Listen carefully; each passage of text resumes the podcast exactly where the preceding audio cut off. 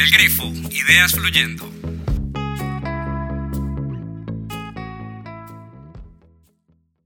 Hola, bienvenidos a un nuevo episodio de Ideas Fluyendo. Hoy tenemos un tema que realmente yo creo que responde mucho como a lo que hemos estado escuchando durante todo este semestre, que ha sido, pues bueno, cuando termina el año siempre le están diciendo a uno las tendencias en comunicación, marketing de contenidos, marketing digital, y bueno, eso es una gran cantidad de información.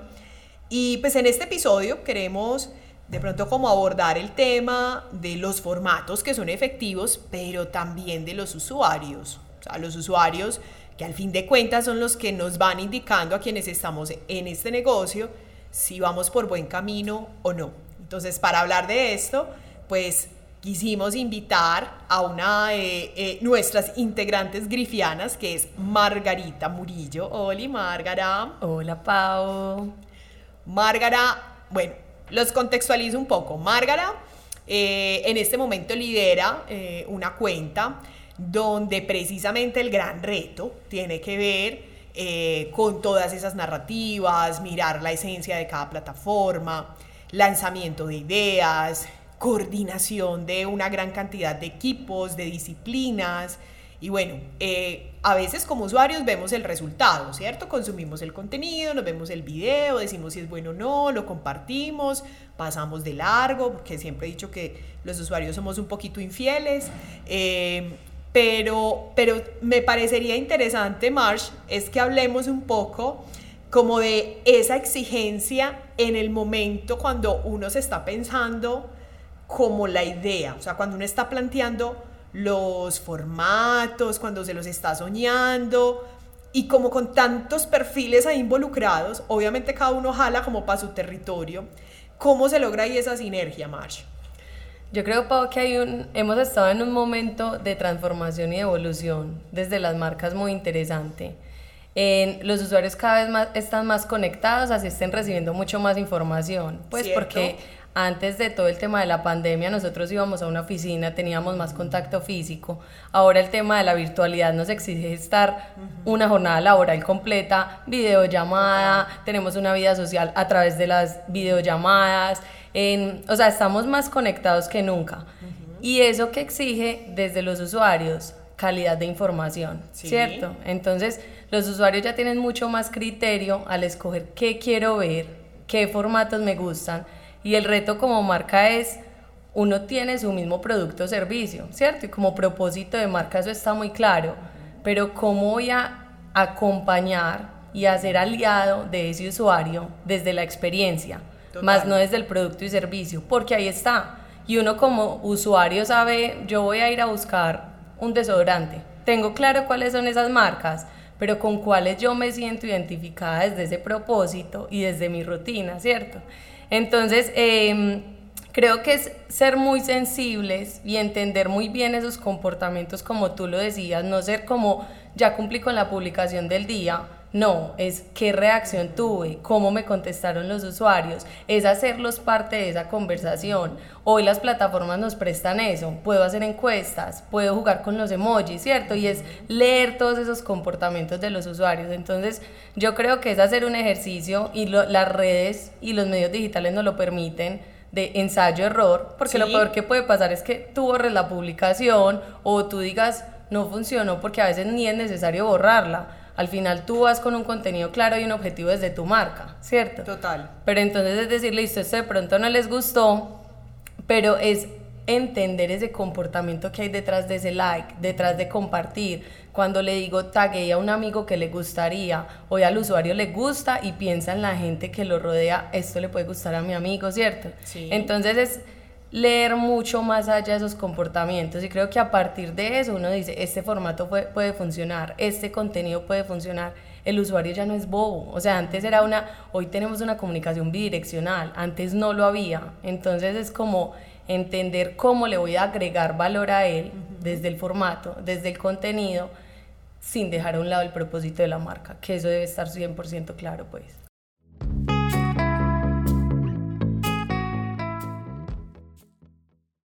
Y ahí hay una acción que mencionas y es que obviamente con todo este cuento de, de nosotros querer estar conectados, de volvernos un poco más rigurosos, exigentes, digamos que ya no tragamos como tan entero, eh, está ese tema de cómo desde las marcas yo puedo realmente empezar a generar comunidad. Y para generar comunidad obviamente es tanto porque yo propongo una conversación, hay interacción, les digo eh, lo que tú dices, el famoso llamado a la acción o el call to action, eh, donde yo les estoy diciendo, hey, eh, haz parte si esto realmente te gustó. Incluso cuando uno entra a cualquier videito de un youtuber, lo que dice es, si te gustó, pues suscríbete al canal. Eso ya casi que era como los noticieros, no se vayan, mientras era el tema de los comerciales, ya eso incluso pasas con los youtubers, donde dicen, no, si te gustó, suscríbete, coméntalo o compártelo en tus redes sociales, ¿cierto? Y yo creo que a veces hay marcas que se, se, sienten un poco tímidas, como, ay, no, es como uno mostrando el hambre, tal. No, es que precisamente la gracia de las redes es que todos estamos como en ese mismo nivel. Yo propongo una comunicación tú participas de ella y si te gustó, pues yo te puedo pedir el favor. y vení, si hay otra gente que puede estar de pronto interesada, chévere, ¿no? Entonces creo que son los equipos de comunicaciones en este momento los está llevando también como a un cambio de chip importante, donde no es solamente una suma de formatos. Eh, a ver, a mí me gustan mucho las tendencias, incluso creamos hace poquito un podcast sobre ellas, pero también cuando a los equipos de comunicaciones empieza a llegar tanta suma de tendencias, porque eso, eso es constante, hasta qué punto de pronto me puede abrumar en el sentido de yo no, yo no sentir que de pronto estoy siendo parte supuestamente de ese cambio. Pero ahí vamos a lo otro y creo que ahí es donde funcionan las agencias de contenidos, donde funcionan los profesionales en, en, en, este tema, y es que saben detenerse un momento y saber si eso realmente funciona para la marca o no. Lo hemos mencionado con TikTok puede que no todas las marcas tengan que estar ahí bailando o ese tema como histriónico de TikTok, que creo que lo que realmente funciona en esa plataforma eh, no es, es el hecho de esa necesidad de pertenecer, pero es la calidad, ¿no? Eh, obviamente, eh, pues a ti ya te ha tocado un recorrido con el tema del uso de los, de los famosos formatos. ¿Cuál estás viendo que esté pegando hoy? Que le esté gustando como a la gente o que de los equipos digan como no, es que definitivamente tenemos que tener este formato. ¿Sabes yo cuál he sentido mucho que ha funcionado el tema del podcast? Sí. Y, por ejemplo, yo me incluyo como nuevo usuario del podcast. Porque siento que lo que te decía ahora, uno, ahora uno hoy está muy pegado en una videollamada, de una pantalla y prenda cámara. Entonces ahora hace falta escuchar, ¿cierto? Primero porque puedo escoger esos contenidos que me gustan, porque es gente que te involucra dentro de, eso, dentro de ese discurso, es gente que sabe sobre un tema que te puede apasionar, pero no tienes que estar ahí pegado a la pantalla, o sea, simplemente es escuchar, ¿cierto? Y mientras vos estás escuchando eso, también te estás generando y cuestionando un montón de cosas. Entonces creo que es un formato que está funcionando mucho. Eh, ahorita, mientras hablabas, también pensaba algo y es que el usuario no significa que tengamos que darle contenido liviano. Total. Porque las marcas nos debemos exigir, ¿cierto? Y cuando hablo nos, me incluyo en, con las que trabajo y es entregar contenido de calidad y decirle al usuario, venga que acá hay este contenido más denso, pero usted lo puede leer en este momento y lo hemos hablado tú y yo con las, con las editoriales que llegan y para el fin de semana tienes esto, ¿cierto? Entonces ahí es cuestión de saber percibir qué días se publican, cómo le das ese mensaje a la persona de, sabemos que en el día a día puede que sea difícil que te leas este ebook, pero pues déjatelo para el fin de semana y lo puedes leer tomándote el café del domingo, ¿cierto? Entonces creo que por ejemplo un ebook puede funcionar, depende de la forma como se, se, se publique, pues el formato no debe ser como, ay, la cartilla aburridora, pues no, o sea, la cartilla, no, es un formato que literal es que vas a ir pasando páginas, entonces visualmente cómo se lo vas a entregar al usuario, ¿cierto? Y el podcast me parece interesante. De hecho, creo que también el tema de los webinars, videos, ¿cierto? Audiovisual también funciona mucho que la, la, persona lo puede dejar para su fin de semana, pero hoy se están haciendo unos con un, pues, con un contenido muy interesante, donde se está invitando gente muy, muy, eh, pues que conoce mucho de esos temas. Entonces me parece que esos tres formatos son importantes, se deben saber construir, porque le van a exigir al usuario un tiempo y una atención, como no va a ser un contenido fácil y ligero, pero creo que le exige mucho a la marca para entregarle al usuario y entrega pues como un buen valor ahí. Ahí estás diciendo una palabra clave que es tiempo.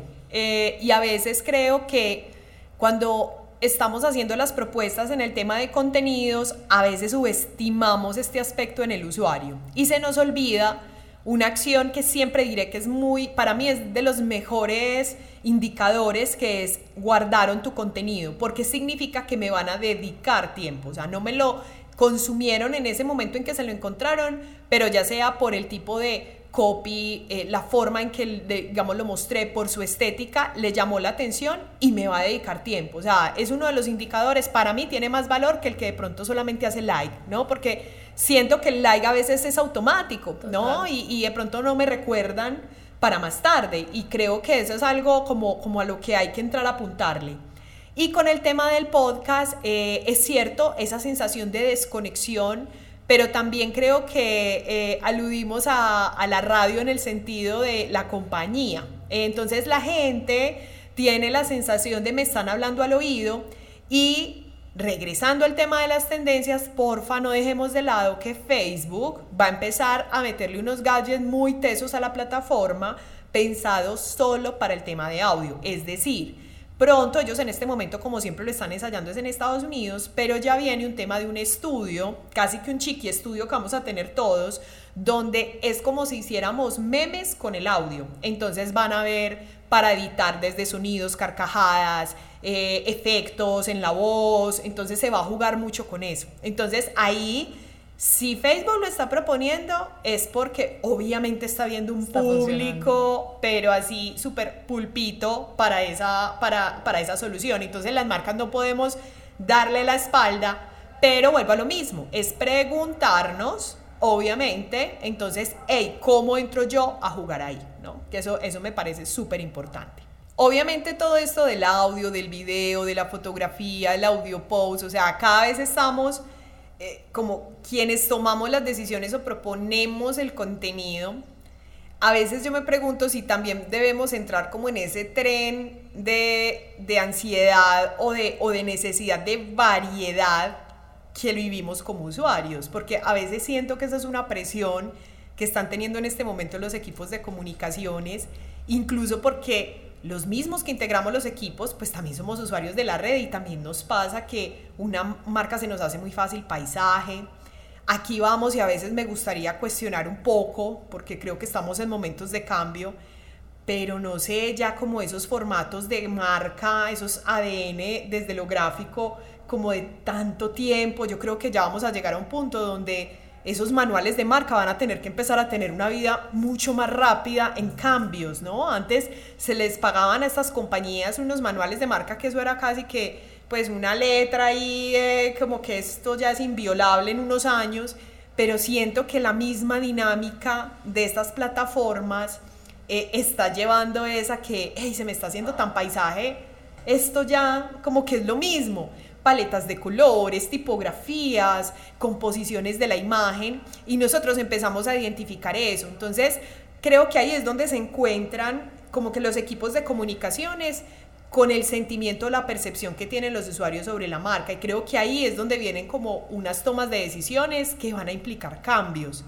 Obviamente esto es algo que se va a ir dando en el tiempo, cada vez en menos tiempo, porque son los mismos usuarios los que nos están pidiendo esto, lo que decías ahora, March. O sea, el usuario ya es más exigente, es como, bueno, si realmente no me estás fusionando el tema de entretenimiento con información de valor y con lo que yo realmente estoy buscando, pues yo me voy para otra parte, porque el usuario es supremamente infiel, ¿no?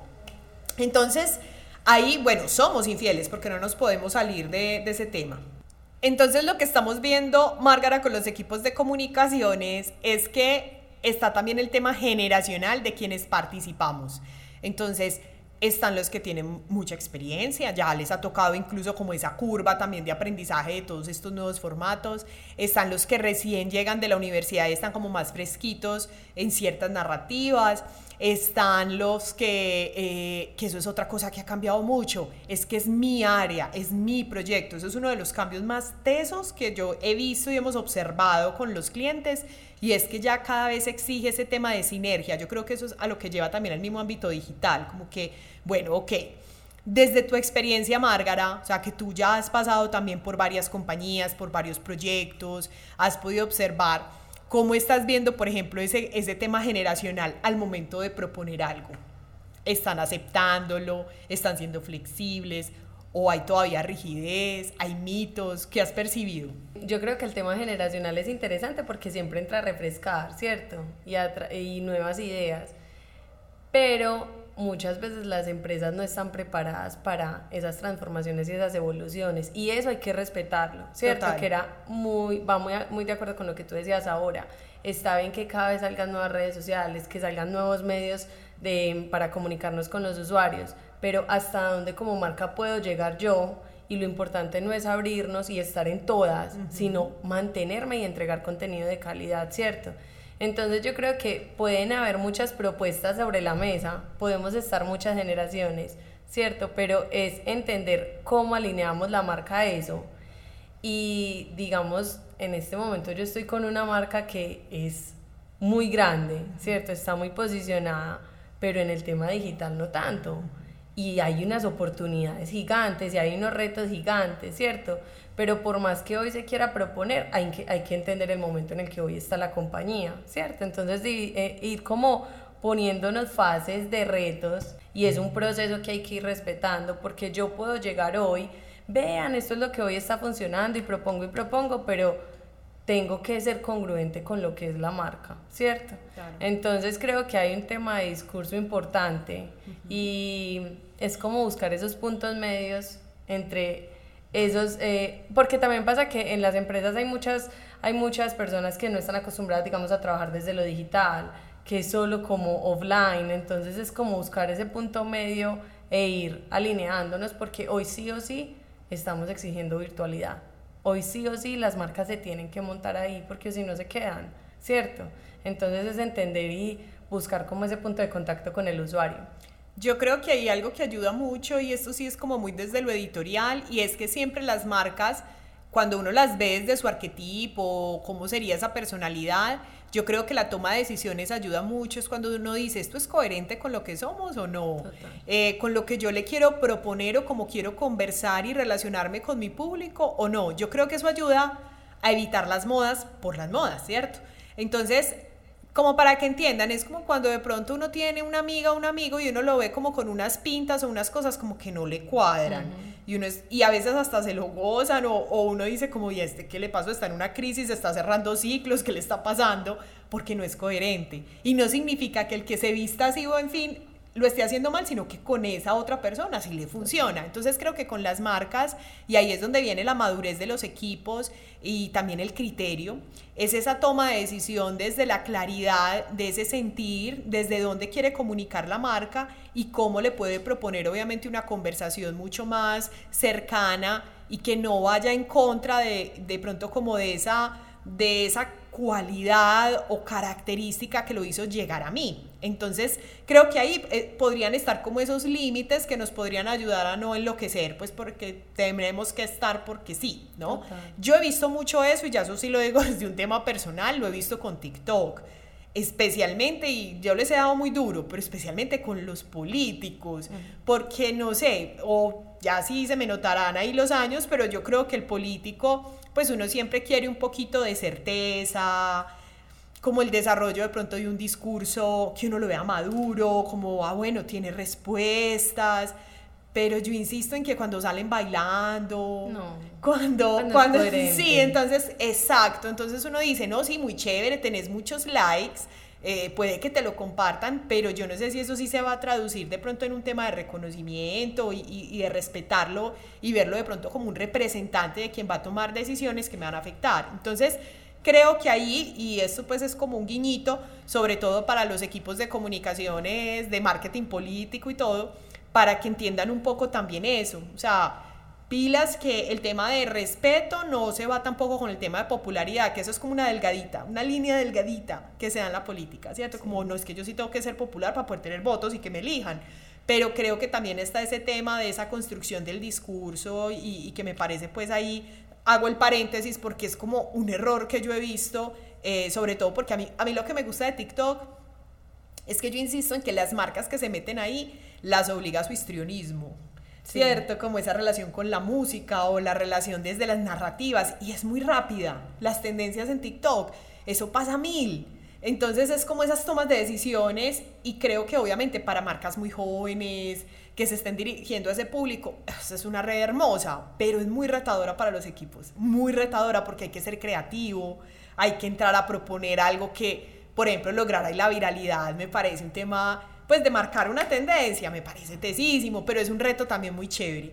Margarita, ahora decías una palabra que a mí me gusta mucho, que es la oportunidad, porque obviamente cuando uno logra llegar en el momento más oportuno con un mensaje, con un contenido, desde una marca a un usuario, eh, pues ahí se va construyendo un tema de una relación, pero también hay una delgada línea y eso de alguna manera es por el tema de querer estar en la jugada con todas las tendencias y no buscar precisamente esa coherencia que es el oportunismo. Yo creo que todos aquí perfectamente podemos tener ejemplos de que uno dice, si era necesario que hablaras en, ese, en, esa situación o en esa circunstancia, eh, pero es precisamente como, también como, es, para mí eso es como una primiparada en el tema de las comunicaciones. ¿Tú qué crees sobre ese tema de pronto de oportunidad y oportunismo? No, yo creo que, o sea, cuando hablamos de oportunidad es ver, listo, qué es la tendencia sin abusar de eso y siempre tener muy claro cuál es el propósito de la marca, cuál es mi público, ¿cierto? Empezar a entender cuáles son esos comportamientos del público, ellos que quieren escuchar, ¿cierto?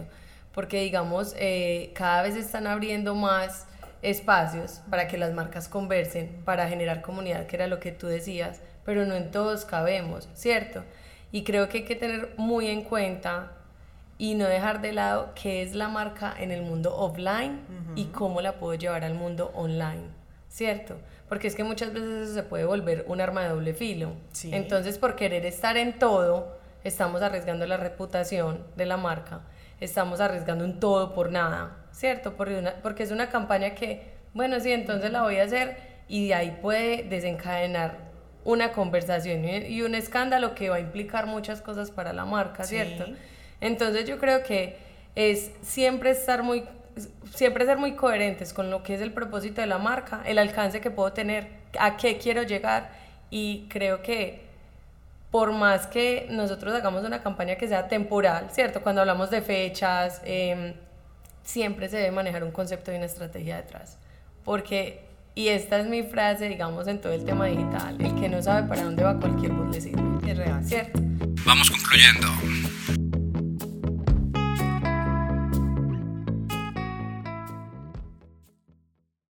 Entonces creo que ahí es muy importante y es la responsabilidad de este lado de si el cliente puede llegar con un montón de ideas, vea, yo quiero esto y vi este botón en esta marca y vi este call to action en este, vi que tenían este banner y es como bajarlo y decirle, venga, ¿qué funciona con esto y qué no? Y creo que ellos valoran mucho ese acompañamiento también, ¿cierto? Em, entonces por eso hacía referencia a que uno tiene que tener un norte, tiene que saber para dónde va y entender que en no, no, en todas partes cabemos, ¿cierto? Y no es porque lo estemos haciendo mal, es porque depende del propósito de la marca, es que podemos ir alineando a cada una de esas tendencias que van saliendo. Totalmente cierto, además porque con Internet pasa algo muy particular. Obvio es una red masiva, pero no es para hablarle a todo el mundo.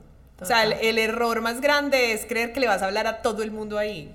Yo tengo que, o sea, yo tengo que dirigir esa vaina. Si yo no la dirijo, yo estoy perdiendo dinero, estoy perdiendo tiempo y estoy perdiendo la oportunidad de tener el público que realmente quiero para que funcione y realmente tengamos estas relaciones a largo plazo, que al fin de cuentas yo creo que es de los retos más grandes que tenemos quienes generamos contenido y estamos en estas estrategias, porque claro, como estamos con déficit de atención, hay tanta propuesta, tantos formatos, pues es fácil que un usuario, si yo no me conecto como debe ser con él, pues se disperse y de pronto no vuelva. Entonces, creo que aquí el asunto del tiempo es algo, algo importante.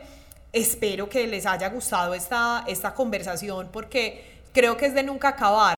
Consideramos que este podcast era muy apropiado, sobre todo ya para empezar este segundo semestre, porque cada vez son más, o sea, es que van a una velocidad increíble, los cambios, las necesidades, ya con este tema pues de este entorno digital como tan activo, también tan cansador, o sea, creo que hay unos que ya están agotados, hay una necesidad también del encuentro físico, es que no nos podemos olvidar de las relaciones, pues una cosa son las conexiones, pero las relaciones hacen falta. Entonces, obviamente la comunicación siempre va a estar ligada al ser humano. Entonces, desde los equipos de comunicación es precisamente el reconocimiento de ese tema de, hey, es que al fin de cuentas lo que le llega eh, de lo que nosotros creamos y proponemos es a personas que están en unas condiciones especiales, porque creo que esas condiciones continúan. Eh, sí es fundamental, obviamente, eh, entrar en ese tema empático y de comprender al otro, donde creo que ahí también ayudaría en la toma de decisión de los formatos. Entonces, pues queríamos traerles desde el grifo eh, esta reflexión. Márgara, mil gracias por el tiempo y, bueno, eh, espero hayas disfrutado la charla.